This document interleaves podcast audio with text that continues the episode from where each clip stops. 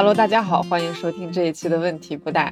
那这一期的问题不大呢，是一个年终总结节目啊。我们是在二零二四年的一月四日录制了二零二三年的年度总结啊。我是你们的好朋友 牧羊，我是你们的好朋友赤赤。然后牧羊开了录制之后，那个气儿一下就提起来了。就是说，人的这个精力要用在刀刃上。按了一下开机键，可见牧羊是多么的爱问题不大。是的，是的。所以我们为什么要在一月四号录年度总结呢？就是因为拖延。我这个年度总结节目从十二月份开始提，然后终于今天录上了。虽然今天录上了呢，但是我们人也没有来齐。等到节目最后的时候，不二会送上他的寄语。我们这个毕竟是问题不大，是一档心理学的播客，所以我们的年终总结呢也是关于心理学的。今天我们会来聊三个复盘的年度问题。啊，我们来说说这三个问题是什么。第一个问题是我们来讲讲心理上有大成长的时刻吧，就是我跟赤志会聊一聊二零二三年有哪些，作为一个心理学主播有哪些心理上的大成长。然后第二个问题我们会来聊一聊在专业道路上今年有什么大收获啊？你来说第三个问题吧。明年要朝哪个方向前进？就是成长了之后还要继续成长吗？还是再回去点儿？嗯，不是，对，有可能会再回去一点。那在我们开始回顾之前呢，我要真心实意的感谢一下阁楼 APP 对本期节目的大力支持。感谢感谢，阁楼是二零二三年问题不大合作比较多的品牌方，我们也很认可阁楼做咨询的理念，还有它比较便捷友好的服务方式。它到底怎么个便捷友好法呢？是它每一次咨询不仅包含五十分钟的视频或者语音咨询，还有五天的消息留言。就是咨询之前，你可以先把你的诉求呀、困惑呀，还有背景留言给咨询师，让咨询师了解基本的情况。正式咨询就可以直奔主题了，非常高效。是的，我在阁楼上也做过咨询，阁楼真的是一个非常好用的线上心理咨询平台啊。我们今天说二零二三年各自在心理上的大成长，我觉得里面有我在阁楼找的咨询师的一份功劳。如果有想尝试心理咨询的朋友呢，非常推荐试试阁楼。注册的时候使用专属邀请码 L O V E Love，还会有五十元的优惠券。嗯，那我们就先说第一个问题：杨，过去的一年里，心理上有什么大成长吗？我觉得我心里真有大退步，来来点退步。哎呀，听众朋友们，你们还记得吗？问题不大，有一个系列节目叫《没关系，我们都有病》，然后我是《没关系，我们都有病》系列的发起人，然后第一个病友，对，第一个病友，就是这一年，我跟你说，我的心理状态就是反反复复，有的时候我觉得我可好了，呃，与自己和解了，终于热爱生活了。从我们这个过去一年发的各种节目里面就能看出来，我也是不停的学习，完了也是想了很多招，但是也有的时候呢，我可能不会在节目里边说，但是我也有心理状况特别不好的时候啊。就是虽然我是一个心理学的博士生，完了也是一个心理学播客的主播，但是我也有就是心理状况非常非常不好的时候。也有病，对我也有病。所以你有啥病呢？那其实还是这个焦虑的问题，问题不大。做过很多期焦虑的节目，呃，我印象比较深刻的是请安大雄来的那一期。安大雄是 B 站知名焦虑类 UP 主，他也是没关系，我们都有病系列的一个重要嘉宾嘛。他就是讲自己惊恐发作，还有从小到大就怎么与焦虑障碍共处，然后最后征服他的故事。等到那个我们俩关了录制。完了，他跟我说放低对自己的标准。他说他当时对自己的标准就是一路不断的妥协，不断的放下。然后到我们录节目的时候，他就说他对自己的标准就是很低了，已经就是低到农村整个小院养狗。啊，然后当时我就跟他说了，必不可能啊，必不可能。我总跟我周围的朋友说，我们老李家啊，祖上是东北戍关的武将啊。我总是从这个时候开始讲，就是骨子里肯定是有追求的，是必不可能妥协的，对自己有很高的标准的。怪不得你们都是焦虑博主啊。所以你有什么更高的要求呢？人生目标？呃，有几个方面吧，就是第一个方面是希望自己的身心健康，第二个方面是希望自己我爱的人、爱我的人，还有我们的关系都很好，然后第三个方面是希望做这件事情，就是包括问题不大在内，嗯能够平民化优质的心理卫生服务这件事情，它可能涵盖很多个方面，比如说做一档播客，比如说可能去做一些相关的研究，然后希望把这个事业做好，发扬光大。嗯嗯，好，那你觉得过去的一年里完成的怎么样？就是完成的不怎么样，我跟你说，完成的不怎么样。有几个对我来说很重大的挫折。第一个挫折，其实我在节目里面也聊过，就是九月份的时候，博士生年审完了，我没有论文、嗯啊，我要当着所有博士生的面说我去年没有发表论文，而且我无能为力。这个事情当时是对我很大的一个挫折，也不只是年审啊，也不只是年审，这个也是我博士入学到现在两年，当时是两年啊，没有什么成果。嗯然后还有就是，呃，去年二零二三年暑假的时候，七八月份，就是当时我也不知道，可能是某一类的焦虑发作，反正就有两个月的时间，我觉得我丧失了工作功能。暑假的时候，对，暑假的时候，就是坐到那个桌子前面就觉得恶心，不想干活，那个事情对我打击也很大。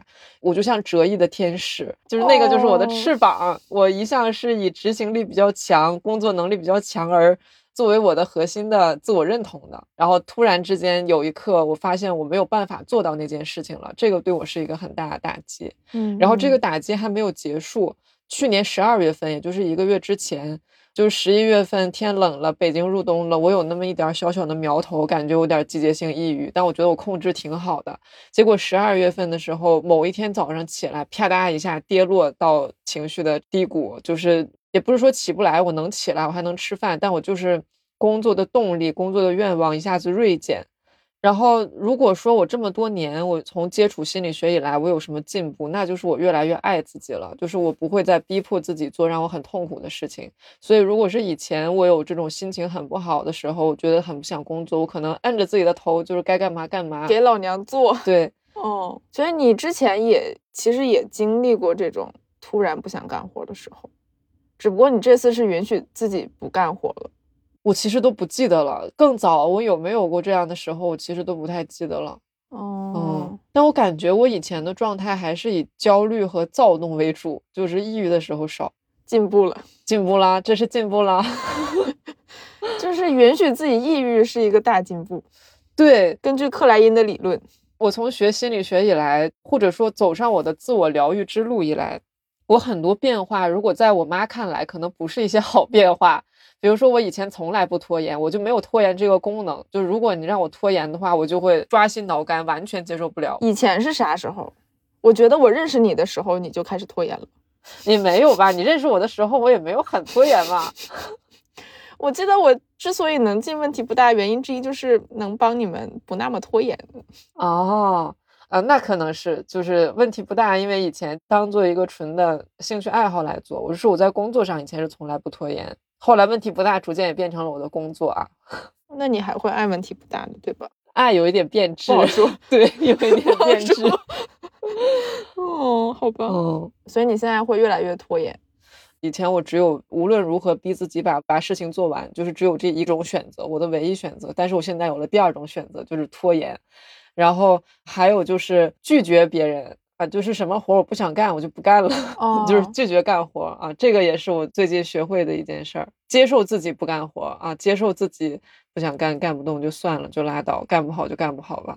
其实我觉得拖延和接受自己不想干活有比较共通的地方嘛，就是有点像允许发动机先不发火，先让它休息一会儿，对，能让自己休息是一个很厉害的功能呀。啊，那你要这么说的话，我觉得我过去一年在心理上最大的一个成长，可能是我关于休息的羞耻感的减少。我以前可能有更低的低谷，但是我不会说。我如果说这件事情，肯定是我有了很好的解决方法，然后把它变成节目，对，把它变成节目出来舔舐一下。哎，你看我有一个很厉害的解决方法。但我现在可能对这些事情的羞耻感更少了。就是我以前觉得我必须行，现在我觉得我就是我可以选择行，我也可以接受自己不行。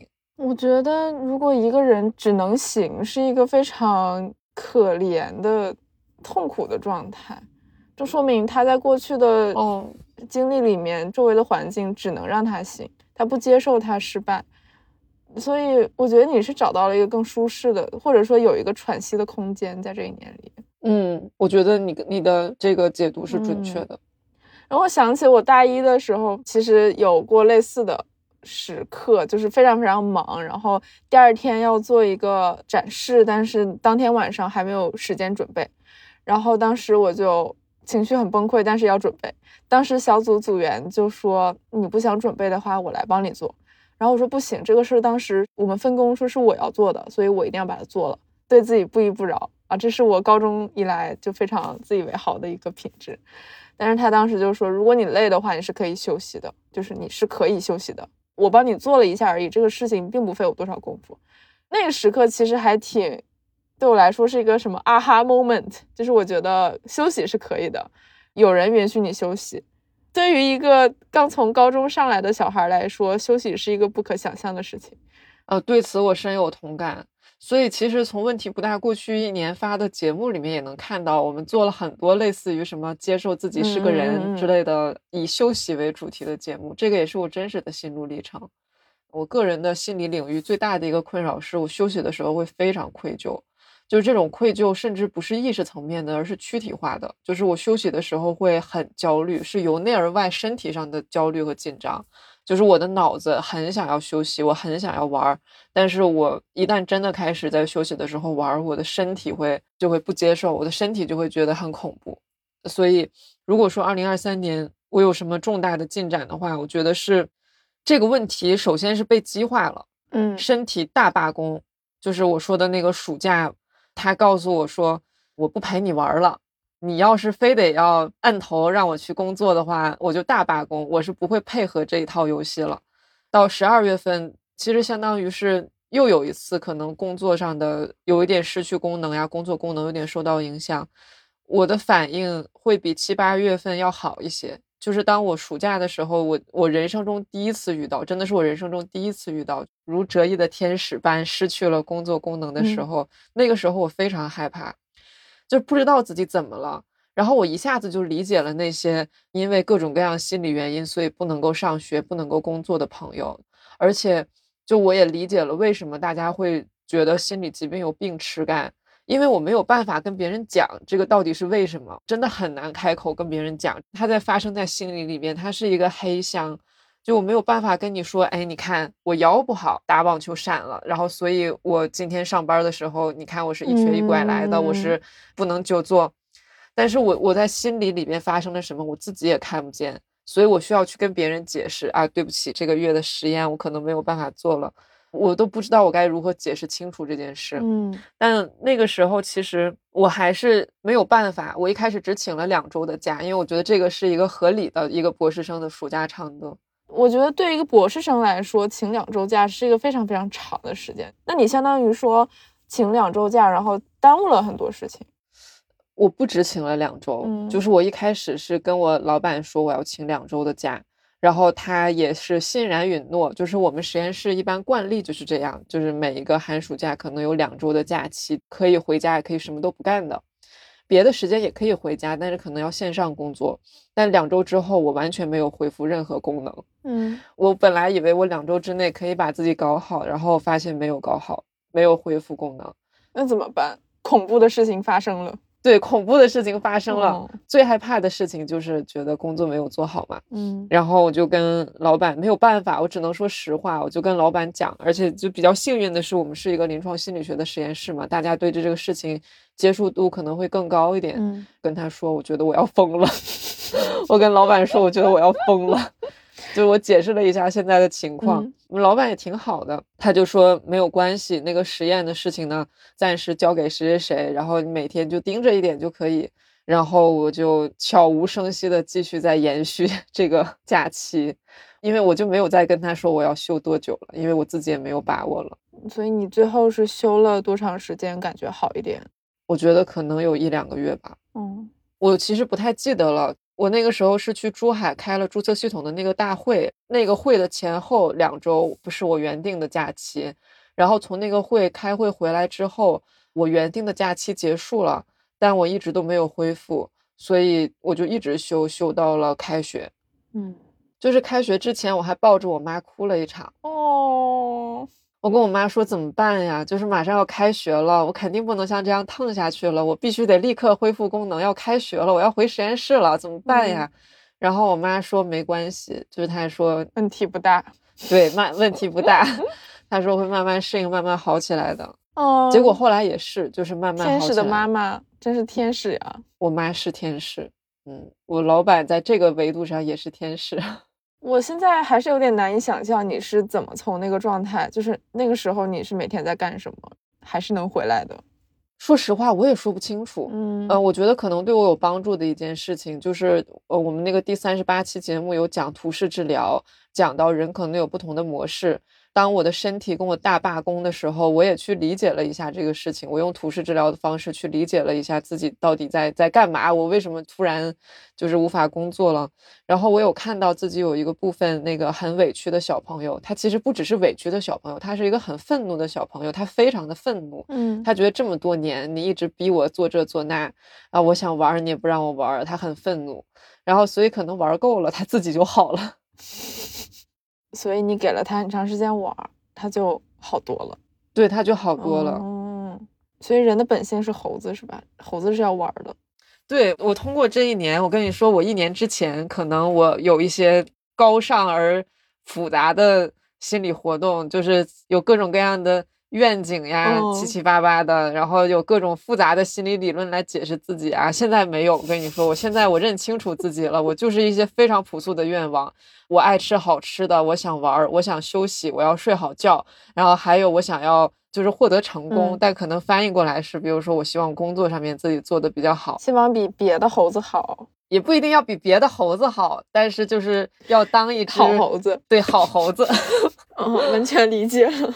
这个就是我二零二三年最大的心理上面的成长吧，对自己有更多的接纳，然后休息的时候的那个愧疚和羞耻的感觉，经历了一次大的爆发之后好了很多。我觉得我听下来还是有一点沉重的，因为这是一次很深的潜水，然后你不知道自己潜到哪儿了，周围都是黑的，不知道能什么时候能浮上来，能不能浮上来。嗯然，后你潜水的时候什么活儿也不干，所以我们也 Q 不到你，也不知道你什么时候会出来。对，就是不管是当作为潜水员你本人，还是作为你的同伴，我都觉得还挺辛苦的，然后嗯，有一点绝望的感觉。对，当时是那样的。但是现在如果让我再来一次的话，比如说，哎，人就是这样嘛，就是人不可能这辈子只有一次不工作的时候，人一辈子会有无数次不想工作的时候。就是比如说十二月份工作的动力小了很多，但我其实还是能工作的。就我嗯知道这个事儿，你要是非得让我干火烧眉毛了，我是可以干的，跟那个暑假还不一样。暑假是我根本就干不了，十二月份的时候是我能干，我就是不想干，但是很强烈的不想干。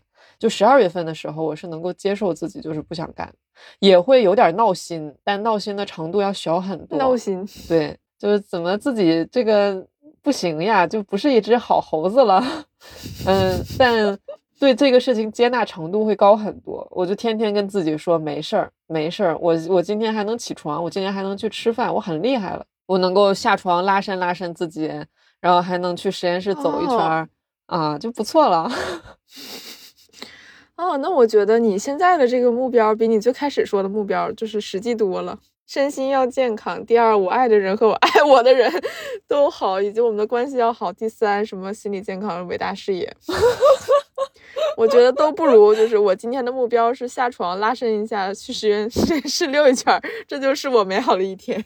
对，而且就是其实我心里面也隐隐知道，我就这样，我肯定是有我的道理，有我的原因。就是如果我这段时间就是特别不想工作的话，我肯定是有我的原因在。我可能是比如说累了，或者是想玩了，更理解自己吧。我也有信心，所有的都会是阶段性的，高潮和低谷都会是阶段性的。我那个非常躺平、非常闲鱼的时候会是阶段性的，我不可能一辈子躺下去。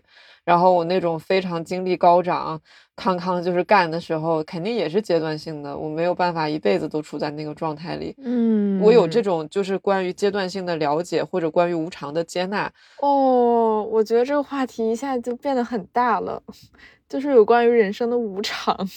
哎，是吧？二零二三年对于大多数人来说，其实可能都没有那么好，然后嗯整个我们的环境也没有那么的欣欣向荣。那对于这种变化的话，大家是怎么看待的？然后自己生活的一些变动，可能工作工资变低了，但是饭变贵了等等，才不愿意年终总结嘛。但是就是作为一个心理学播客，我们还是要去看一看。对于无常的接受，我们人生中大多数都是控制不了的东西，所以能控制的就是那些自己的很小的自己的关系，自己能吃什么，自己能不能下床啊，这个也不一定经常能控制。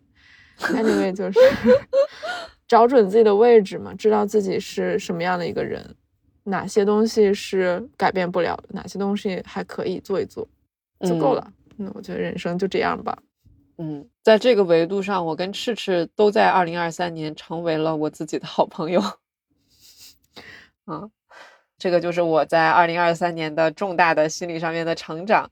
赤赤，你在二零二三年有什么心理上的成长？唉。我现在的感觉有点沉重，不知道为什么。因为我我想起来，就是我去年上半年有一个让我情绪很崩溃的瞬间。当时是咨询结束了，当时的情绪是非常害怕我的朋友会在某一刻离开我。然后当时我就问了我那个朋友，我说：“嗯，你会一直当我的朋友吗？你会不会某一天突然消失？”哦。然后我当时就情绪崩溃的在地铁站等着他的消息回来，嗯，他当时就回复说：“我不会啊，除非你先抛弃我。”哦，真的是朋友吗？就是普通朋友吗？是特别好的朋友。我当时还是就感觉有被兜住，嗯，但是我觉得这件事情就比较能反映我长期以来的一个议题，就是我非常的害怕被抛弃，然后用内在小孩的。话术来说，我我心里有一个小孩儿，总是被忽略的，他总是很难过，但是也没有什么语言，他也没有勇气，就是不敢告诉别人，不知道怎么告诉别人，所以他一直体会着被别人忽略。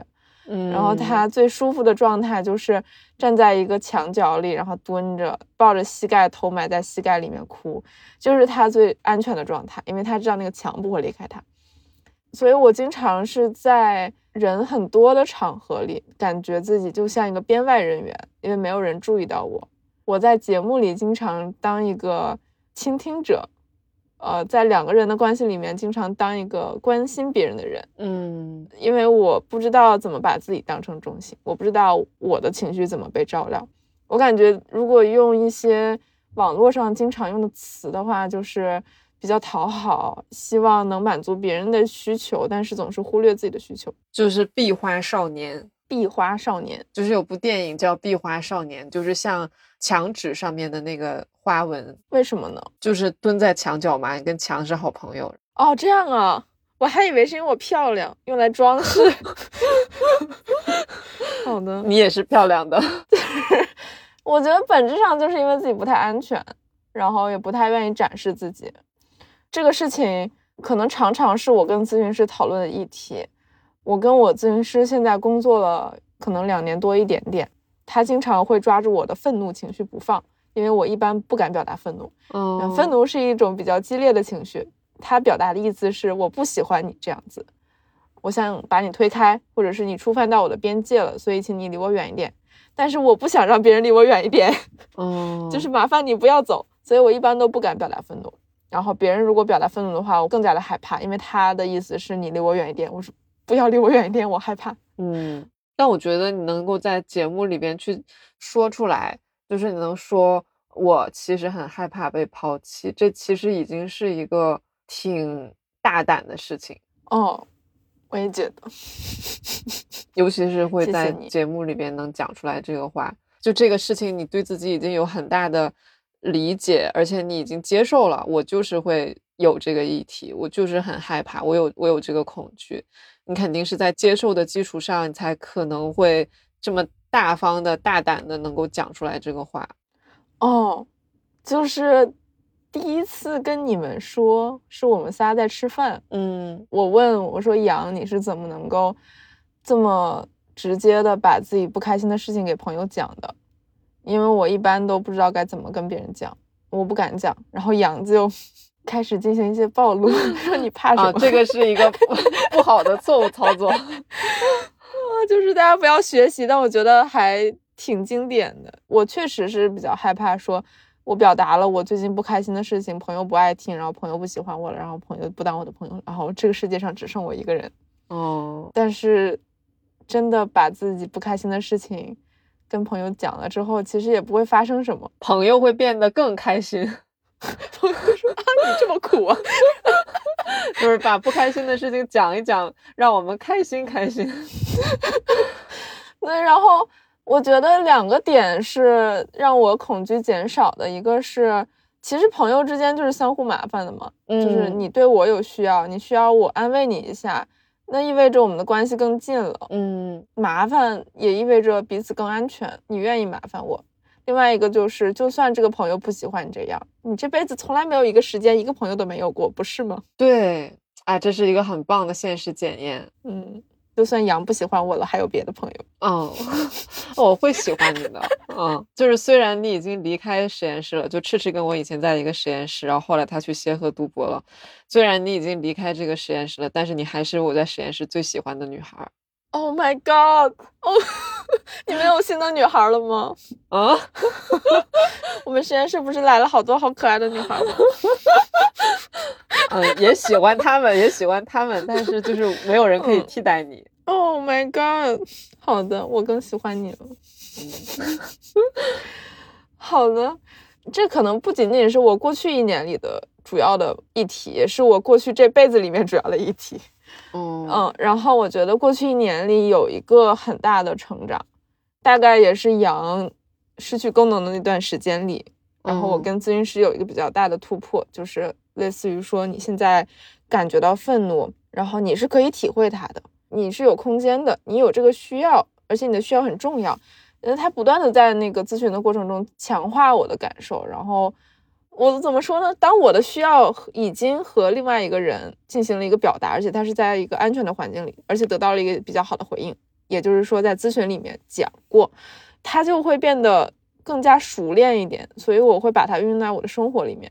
所以有一段时间我就是说话特别的难听，说三句话就因为在说大真相导致把对方惹怒了的那种，就是显得很生气或者显得很尖锐。但是我觉得那段时间是一个比较好的练习的时间，去练习自己的愤怒，然后去练习以自己的感受为中心，可能会触犯到别人一点，但是发现触犯了之后，我还能活得好好的，所以是一个很好的现实检验。嗯，但是这个事情后来还是有调整。你的意思就是说，夏天的时候，心理咨询其实相当于提供了一个演练场。你有在这个演练场里边对着咨询师一遍一遍的去演练表达自己的需求和表达自己的愤怒，然后你有把这种演练带到生活当中，你在生活里边也更加的尖锐，然后更加的讨坏，就是从讨好变成了讨坏。对，其实我现在还没有跟我咨询师吵过架，我甚至没有说你这样做我很不开心。嗯，我只是敢跟他说，就是啊，你不要这样讲啊。啊。已经是我很大的进步了。哎，那呃，因为二零二三年赤赤跟我吵过一大架，就是这个也是你当时的演练的一部分吗？不是，但是我一个自然的反应。嗯。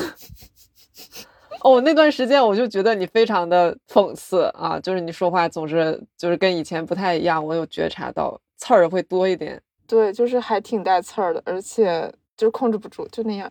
对我就那样。嗯，行吧。然后发现我敢吵架了，就是如果换到之前跟你吵架的话，嗯，大概会自己崩溃两周，嗯，但是我那次其实还挺不理解的，为什么会这样子？怎么能这样子？好怪哦！嗯，不理解什么？什么好怪？就是为什么事情可以发展到这种地步啊？也是啦，我在回忆为什么会发展到这种恍如隔世。哎呀哎呀！但是现实检验的结果就是，其实吵架也没有什么，吵架了之后还是会和好的。对，是的，就是你没有消失，然后我们现在还是一起工作，关系很不错。是的，所以这个就是你在二零二三年的一个心理上面的成长或者说收获。对，可以更好的识别自己的需要，然后有愤怒的情绪的时候是可以表达的。我不仅跟你吵过架，我还跟我们班同学吵过架。嗯也跟对象表达过不舒服的感觉，这都是我很厉害的成长。嗯，哎，那我觉得我们真的是在往两个方向走。就是我以前是非常有攻击性的人，但是我感觉自己在慢慢越来越变得温和吧。你可能不同意，你可能不同意，但我的确觉得我是在从吵架的那一端往温和的那一端走。那你就说你现在一年少吵了多少架呢？啊，我我过去二零二三年，我除了跟你吵架，我好像没有跟别人吵过架，真的。真的呀？再有就是跟对象吵架，好吧，也跟实验室同学吵过架。啊，无语。但是还是变少了，是吧？我觉得呃，频率可能没有变少，我还是会跟别人吵架，但是强度我觉得会变低。嗯嗯，我跟别人吵架可能上限就是你这样讲让我很生气，我不想要跟你继续说话了，然后我一扭头就走了。我现在可能表达不满的上限就是这样，就是跟我周围亲密的人，或者说生活里面的同事啊、朋友啊，哪怕跟他们吵架，我知道他们是好人，我就不会去做很激烈的去攻击他们呀，怎么样？过一段时间，可能自己想一想，觉得气儿过了，我又会回来。嗯，我我我想了一下，虽然我们两个变化的方向是相反的，但是本质上都是我们更能够接受关系里存在冲突。嗯我是从根源上避免冲突，你是冲突之后直接把关系毁灭掉。嗯，但是当我们都能容忍关系里有冲突的时候，就像我可以表达愤怒，然后或者说像你，就是即便是有了冲突，我也可以维持着关系一直活着。也许吧，就是以前我可能会，比如说我跟这个人有冲突，我很生他的气，我会把他打到另一个阶级，我会把他打到我对立边，他就是我的敌人，我会比我不跟你好更尖锐、更激烈，就是那敌人我就要攻击我的敌人。但是现在我可能不会轻易把一个人打到我的敌人的位置上，就是我知道我现在生他的气，这个是就是此时此刻发生的事情，但是不意味着这个人就怎么样。所以我也不会永远的跟这个人割席，或者永远的把他打到我的敌人的位置上。哦，你真是一个充满爱的羊。嗯，谁说不嗯是呢？好的，嗯好的。其实我把它归结为，我为什么能够更好的处理自己的需要，是因为我能够爱自己。嗯在这个之前，我是不相信谁能够爱我，然后以及我也不能够爱我，所以我只能受委屈，嗯，感受只能藏在心底或者遗忘掉。但是咨询师的工作，我跟咨询师的工作，能够让我知道，其实这个世界上最懂自己的就是自己，嗯，然后最能爱自己的还是自己。如果你自己不能让自己的状态、自己的感受得到理解的话，如果你不能让自己舒服的话，其实任何人都不会让你舒服的。说的有点绕，哎，但我能听懂，就是完美的他人给自己的爱是不存在的。这个世界上最爱我、最能懂我、能给我的最好的爱，肯定是来自于我自己。是的，就比如说小婴儿，他如果不舒服了，或饿了，或者是因为想尿尿了，他只会哭，然后他会期待一个完全能懂他的母亲，嗯就像上帝一样，能知道他所有的需要，然后帮他完成，因为他也不会讲话，这是一个小婴儿处理需要的方式。但是作为成年人的话，我们最好的方式是知道自己想要什么，然后既然是成年人，你就可以做一点事情，来把这些需要达成。你是想吃什么东西？你想吃热的还是冷的？哪一种类型？你不要等着别人去猜你，因为他是绝对不可能像那个上帝或者完美的母亲一样准确的猜到你的想法的。嗯但是如果我们还在就是用小婴儿的心态去期待这个世界上的确有另外一个完美的母亲知道自己的需要的话，那可能就会陷入到另外一个问题，就是你永远都在期待，但是永远都在失望，然后你不嗯断的去去追求，但是你追求的方式其实是无效的。比如说，我们可能想获得母亲关照和赞美的眼光，我们就不断的去完成一些成就，比如说考一个好成绩，然后不断的达成一个目标，不断的做这件事情，然后看周围人有没有去欣赏自己。但实际上，我们知道，当你不欣赏自己的时候，你觉得自己不好的时候，周围人给你的眼光可能也是那种可怜的，或者说不太赞成的那种眼神。嗯，就是说，对比两种方式，我们知道一个成年人的方式是先去欣赏自己，然后把我很好的感觉传递给对方，就是你若盛开，清风自来，大概是这样吧，但是太土了。嗯，但是有些人可能努力了一辈子，完成了相当大的成就，他都没有觉得自己是一个很好的人，或者是有些人一辈子都在追求完美的关系，但他发现从来都没有得到，没有感觉到爱。那你现在觉得你是一个很好的人吗？啊，我觉得我基本好，那你现在很欣赏自己吗？我挺喜欢自己的呀。那你已经得到了很多人一辈子没有得到的东西了。我觉得我两三年前可能并没有，两三年前会觉得就是我这儿也不好，那儿也不好，然后我所有的成就是因为我疯狂的努力，而不是因为我有天资。嗯，来了协和之后，会发现很多困难的事情，其实我也跟别人做的大差不差，然后我可能做的更快。发现你就是有天资，我就是挺好的，我挺聪明的，嗯然后我时间管理能力挺好的，嗯就是一个符合客观事实的自我认可是很重要的。嗯有一点点扯远了，这我其实不是我想说的，想说的是我们在追求别人能够看见自己，不管是看见你很好，还是看见你很悲伤，我们都是在追求一个像完美母亲一样的眼光，能够自己不需要做什么就能看到自己。但实际上，这种需要可能来自于很小的时候没有得到。我和好朋友聊的时候，他分享给我一个武志红的片段。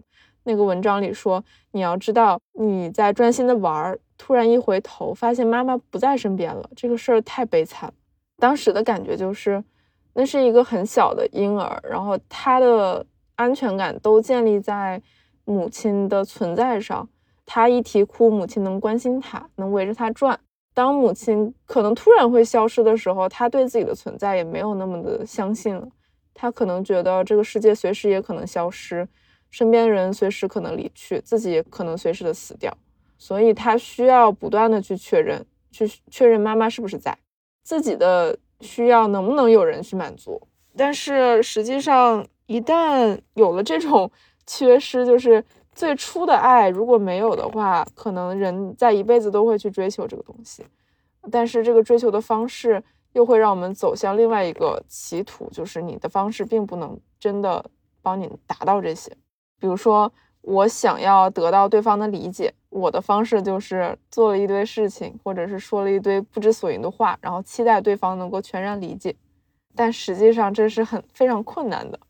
因为对方可能跟你长了不一样的脑子，然后你又期待他和你有同样的脑电波，所以能够去体会一个不完美的理解，一个不完美的看见，也是一一种很重要的能力。我觉得，嗯，有点抽象，但是我明白了，我明白你说的意思了。那我觉得这个东西就是很适合我，因为如果哪次说心情不好，然后跟对象抱怨，结果对象完全没有理解，我大概是不会生闷气，或者是觉得这个事情他这么回应，他在努力的回应了，虽然不是一个完美的共情的状态，但是也能安慰到我。嗯，这个就是你说的接受不完美的爱。嗯如果说到不完美的爱，你会想到什么？我会想到无条件的爱。我也有一段时间非常执迷于这个东西，我一定要得到无条件的爱。然后后来我发现我得不到无条件的爱，我就变成说我一定要给出无条件的爱。后来我发现我给出无条件的爱好像也很困难。就是我爱我男朋友，至少有一个原因是因为他当初长得帅。就算是沧海桑田，他有一天变了，他长得不帅了，但是至少我跟他的爱是曾经某一刻的确建立在那个条件上，就是他当初长得帅。那这是一个无条件的爱吗？这不是啊，对呀、所以最后我爸有一次给我分享了一个中老年相册，就是给照片配音乐、配图的那种小视频，哦，然后上面写着“人这一生就是自己哄自己，自己安慰自己，自己劝自己”。我觉得可能我这辈子唯一能够接触到的 无条件的爱，就是我自己给自己的。嗯，完美的爱，无条件的爱，只有自己的那一份。对，其他人给的是他的那一份，而且常常达不到自己的标准。对，而且我发现，我一旦有了那个我自己给自己的无条件的爱的这个部分，就是有一种来自娘家的丰厚嫁妆的感觉，就一下子就变得很有底气。你给我的爱好就好，不好就不好，没有那么害怕了，不会再去苛求说你必须要给我一个很好的东西。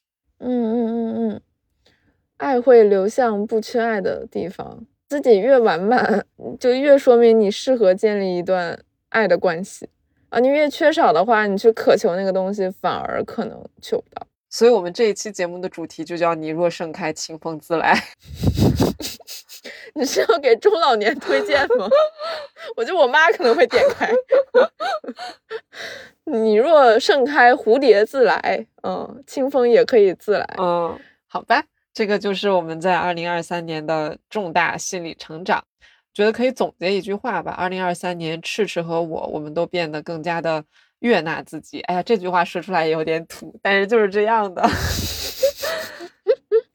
接纳的更好了。对，那我们来讨论。年终总结的第二个问题，在专业道路上，今年有什么大收获？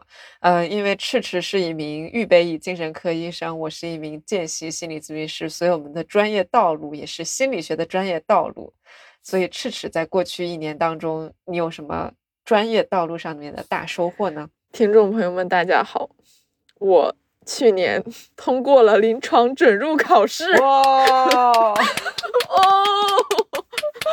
就是这个事儿有多重要呢？多重要呢？就是我们有四年的博士生培训，第一年是基础课，这个课非常的压缩，而且只有通过了这个考试，才能进入第二年临床的学习。嗯，如果通不过的话，你就要再读一年；如果再通不过的话，就要退学。所以我很厉害，我不仅通过了，我还高分通过，高分飘过，我就很开心。嗯，赤赤是全班的前三名。第二或第三，哎，本科你是不是也是第二或第三 啊？对，嗯，但是我觉得协和这个水平更高一点，就是他是把每个学校的第一掐出来的，我觉得还挺恐怖的。哎，而且我之前也没怎么学过生物，我就觉得我来协和之前，我就一直在忐忑，就是我到底能不能学生物，因为我是个学心理的小孩儿，我觉得生物的脑袋我还没长出来，但是我发现来了之后还是能学的。嗯，牛逼，不得不说一句牛逼。啊，谢谢谢谢谢谢大家，嗯，我老开心了这个事儿。然后当时就汇报给我本科的导师，就另外一个职业生涯的导师，我就说我过了，然后以及之后也没有什么可以阻挡我了，嗯，冲，呃，因为赤赤的情况是本科的时候念的是北大心理系，读博是在本科毕业之后去协和攻读四加四的医学博士学位。相当于本科是完全不是医学方向，但是博士要在第一年相当于补齐很多医学的课，然后要通过这个临床准入考试。对的，对我记得你在入学之前就跟我讲过，就讲过好多次这个准入考试，就是说 要是不过怎么办？因为他每年都有淘汰率，差不多是百分之十，离错离真的会淘汰，我觉得还挺恐怖的。但你一直是一个厉害小孩，你肯定会过。谢谢谢谢谢谢大家。然后下半年我就进临床了，我已经去过内科了，看过病人了，但是还没有见过精神科的病人。哦，希望今年暑假能够就是去交换，能够交换到精神科，这样就是正式的开启了我精神科的学习。嗯，那你的理想还坚定吗？你现在学了这么多内科、外科乱七八糟的，你现在还坚定的想当一名精神科医生吗？我觉得我是坚定的。比如说今天在外科见习。当然，我们学的就是这个切口在哪里，然后怎么换药。我很努力的在学习，以及我每天都要打五百个手术结去练手。但是呢，我发现我的直觉、我的本能还是想关心这个人本身。嗯，所以可能精神科的确还是符合我的大脑的。嗯，期待期待你有一天变成精神科医生，然后可以给我开药。呃，最好没有那一天哈。嗯，你呢？我过去一年没有考试，这是我的一个良好的自我感觉，就是我觉得我是一个更好的咨询师了。呃，我是从二二年的九月份开始，在北京大学陈仲庚临床心理学培训基地啊，好长的一个名字，当见习心理咨询师。然后二零二三年就是一整年，我都在那里做见习咨询师嘛。以前我做咨询之前会非常紧张。我每次咨询非常害怕自己不知道该说什么会卡住，然后所以哦，我也是，嗯嗯嗯，可能前五十个小时的咨询我都是这样的。我要在本本上面先写几个问题，就是我我根据上一次咨询的咨询记录和督导给我的反馈，我这一次要搞清楚哪些问题，要提出哪些问题，可能是会对我的来访有帮助的。然后我就拿这个小本本，紧张的坐到咨询室里边，就是你知道吗？有的时候你同时要想我应该说什么话，我现在想说什么话。我说了之后，他会有什么反应？就是同时想这些，脑子就会卡壳，所以就会很担心。也的确有过，就是在咨询室里面卡壳了，就是突然不知道该说什么。但这个情况我有注意到，我已经很久没有发生过了，可以比较行云流水的问出恰到好处的问题，而且我的来访给我的反馈也都是比较好的。我觉得认真的来讲，我觉得我对什么是循证干预有了更深的了解。就是以前我做咨询可能也会很。混乱，但我现在会有一套自己的我摸索出来的一个流程，就是先是评估、收集信息。判断核心问题和做概念化，然后择定一个核心问题，然后根据核心问题选择最有证据、最适合我的来访的干预方法，然后制定计划，然后开始计划，然后不断调整。嗯，我觉得很棒的地方，一个是我读过的文献落到了实地。就比如说，现在我遇到一个创伤的来访，我有不少于三种可选择的一线干预方法可以用，我可以去灵活的选择。我看过这些文献，所以我知道哪些方法是有用的，哪些方法是适合哪一类人。比如说，我知道暴露它会非常的激烈，它可能会引起一些痛苦情绪，但是它如果针对以恐惧感为主的创伤后的反应是最有用的。而另外一种，比如说更偏重叙事的这种干预方法，如果他的创伤是更复杂的，而且是分布在整个童年期间的，那我用叙事的方法可能会更适合他。反正就是我会有更多种的选择。我觉得我读过的那些文献变成了现实。哦。所以可以说你的流派是循证干预流派吗？哎，其就其实你觉得自己在按照什么流派来做？以 CBT 吧，CBT 为大的框架啊。其实循证干预是所有咨询师理论上来说都应当遵循的一个基本原则。虽然大多数都是按感觉来，对，或者说它不会有一个循证的流程。嗯，根据我读过的文献或者信息来筛选一个。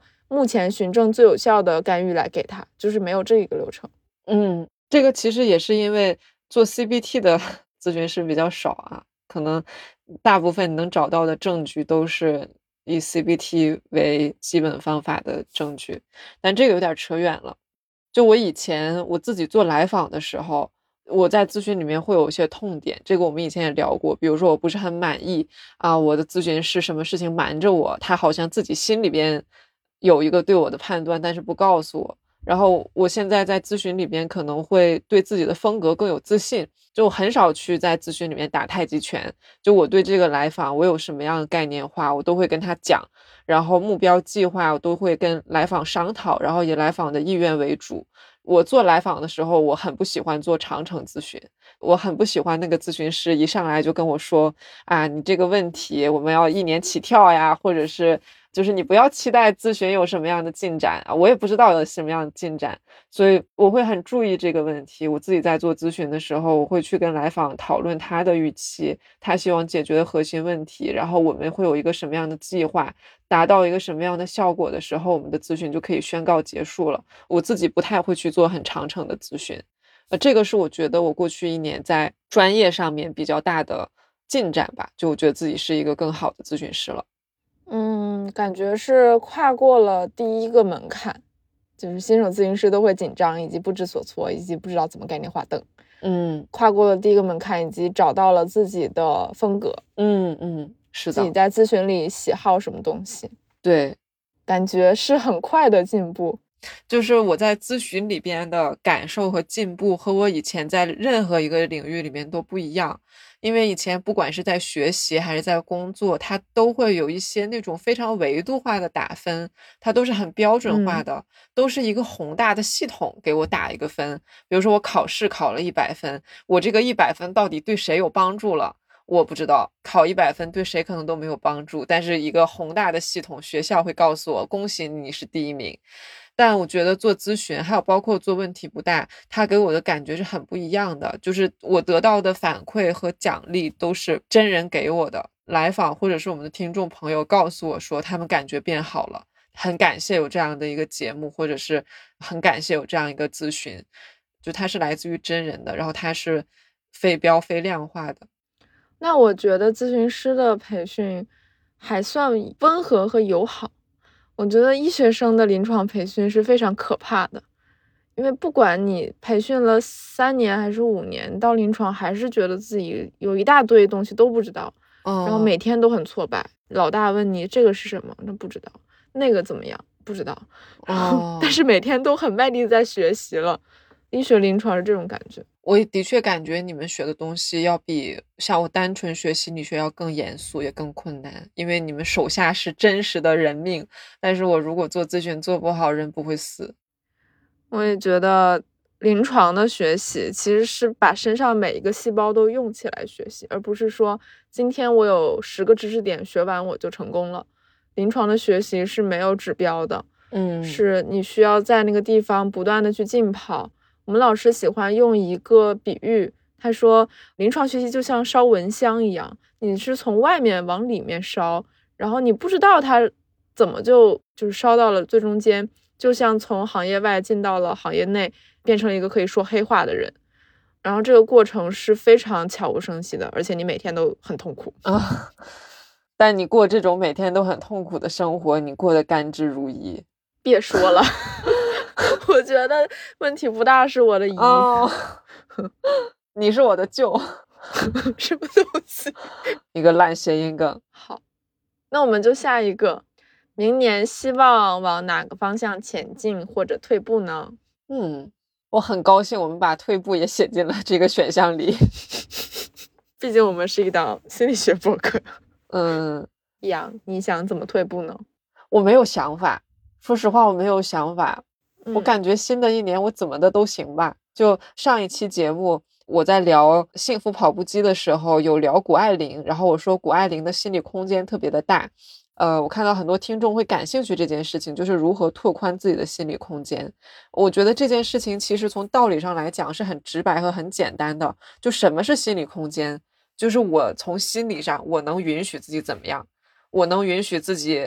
做十种不同的职业，那我的心理空间在职业领域可能就有十种不同的职业这么大。如果我能允许自己，我有一百种可能的职业，那我的心理空间就有一百种可能的职业那么大。但如果我说我必须要怎么怎么样，不能接受我如果做不到，必须要只能做这一个工作，而且要做得非常非常好，那么我的心理空间可能只有一个小墙角，因为我把自己逼到了一个小墙角里。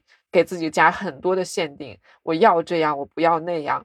就是当我说我一定要这样，我一定不要那样的时候，我其实在我的原本很大的心理空间里面切了一刀，然后我把我不要的那部分都给推出去了，那些不再变成我所接纳、允许的心理空间，那我的心理空间就变成了一个很小的地方。所以，我新的一年对自己的，如果说有什么期待的话，那我的期待就是我怎样都可以。我当然可以选择。好好干活，好好努力，好好做，问题不大。但如果我不想做，那么我觉得也可以。我我要允许自己不想做，我要允许自己做的不好。嗯，我完全都听到了。嗯，然后我想到联想到，如果是我说这个问题，可能会从另外一个角度说同样的意思。嗯，第一个是想让自己变得更有意思，就是 变得更有趣。因为我发现，我一旦进入忙碌的医学生生活，我会撇掉很多东西，嗯，然后让自己的视野变得非常局限。我只关心这个任务我怎么完成，什么时候能完成，其他任务什么时候完成。所以时间长了，脑子就会被削成一个尖儿，就是一直在凿那些任务，就是这个任务凿一下，那个任务凿一下。然后一旦到了周末，其实就不会玩了，因为那个状态很难一下就转回来。我是希望自己能更有意思一点，不要把自己的视野只局限在要做什么事情上。我觉得人生 生活里面有很多意外的新奇的东西，如果我我的心灵没有准备好去接受它，去觉得它有意思的话，那我这辈子可能就体会不到那么好玩活着的感觉。嗯，有一种不同流派的。巫师的感觉，就是可能呃，你原来的那个流派的巫师是技术流，就是他们会研究很多的咒语，就像赫敏那种感觉，刻苦学习，然后研究每一个咒语的细节发音。但是好像还有另外一种当巫师的方式，是用灵感来学习魔法。嗯嗯嗯嗯嗯。我我觉得，如果我还在心理学领域的话，我可能能实现我人生就是这么一个用感受来念咒语的状态。嗯，但是医学的确是要用另就是另一块脑区，它非常的理性，然后需要非常高效的运作。我需要把两个大脑有机的整合起来，或者至少两个大脑同时是亮着的。嗯，有点难，但是我会努力。所以赫敏最后当了魔法部部长，就是世界还是属于 你们这些 理性派巫师的。但是赫敏后来也和罗恩在一起了嘛，就是他没有找一个另外一个赫敏，他找了一个偏感觉派的巫师。如果再找一个赫敏，他可能会瞧不起另外一个赫敏。哦，这是我的直觉。那这期节目没有出现的不二呢？嗯，在新年也有一些寄语。让我们来邀请博二说一说他的际遇。Hello，我是博二。哎，感谢牧羊和吃食给我留了一个说话的位置。我在这期节目后期制作的时候收听了节目，非常的喜欢，然后也从两个好朋友的分享里面找到了很多的共鸣和启发啊，相信你也是这样。所以说呢，沿袭本期节目的精神，我想祝大家在今年想成为更好的自己的时候，就去尽情的挥洒，然后做更好的自己。想成为更坏的自己的时候呢，就随心舞动去做更坏的自己。那现在这会儿说新年快乐好像有点晚了，我给大家拜个早年，祝你玩的开心，笑的甜蜜，拜拜。好，博二说完了他的寄语，谢谢博二。那你有没有什么祝福送给问题不大？就是干呢，冲啊！这个不能播。嗯嗯，我们问题不大。继续拓宽我们的心理空间嘛，然后这个空间就可以容纳更多的听众来这里干什么都行，就是来喝咖啡、喝茶、来打坐、来工作、来睡觉都行，就是问题不大。想要提供给大家的东西，那你的愿望还是很美好，而且很宏大的。我对二零二四年问题不大的愿望就是不要停更。不，这个你们你和不二怎么总是在担心这个？真是。因为因为功能不好，那就问问听众们，可以允许牧羊休息吗？肯定可以啦。好吧，嗯，咱们仨总有一个人在活着。嗯，是的，没问题，没问题的。嗯，那我们这期节目就到这里，然后祝大家迟来的二零二四年新年快乐。如果播出的时候是二月份，那就是二零二四年二月份快乐。那二月份的话，就离农历新年很近，祝大家新年好啊！祝大家新年好！谢谢朋友们在二零二三年对问题不大的所有的支持，然后二零二四年希望我们能够带给大家更多的喜悦和感动吧。嗯，牧羊说的真好，牧羊会给大家带来更多的喜悦和感动。呃，除了牧羊，你给阁楼一个机会，阁楼也能给你带来喜悦和感动。是的，如果你感觉心理上还有一些未完成的议题，觉得生活上好像哪里卡住了，那二零二四年不妨送给自己一份心理上的关照作为礼物。好的咨询师呢，可以帮我们想躺的时候躺得更平，想支棱的时候支棱得更来劲。对我们还会送你一个阁楼的专属开年小红包，下载阁楼 APP。注册的时候使用我们播客的专属邀请码 L O V E Love，会有五十元的优惠，省出来的五十块钱啊，可以请自己吃一顿肯德基。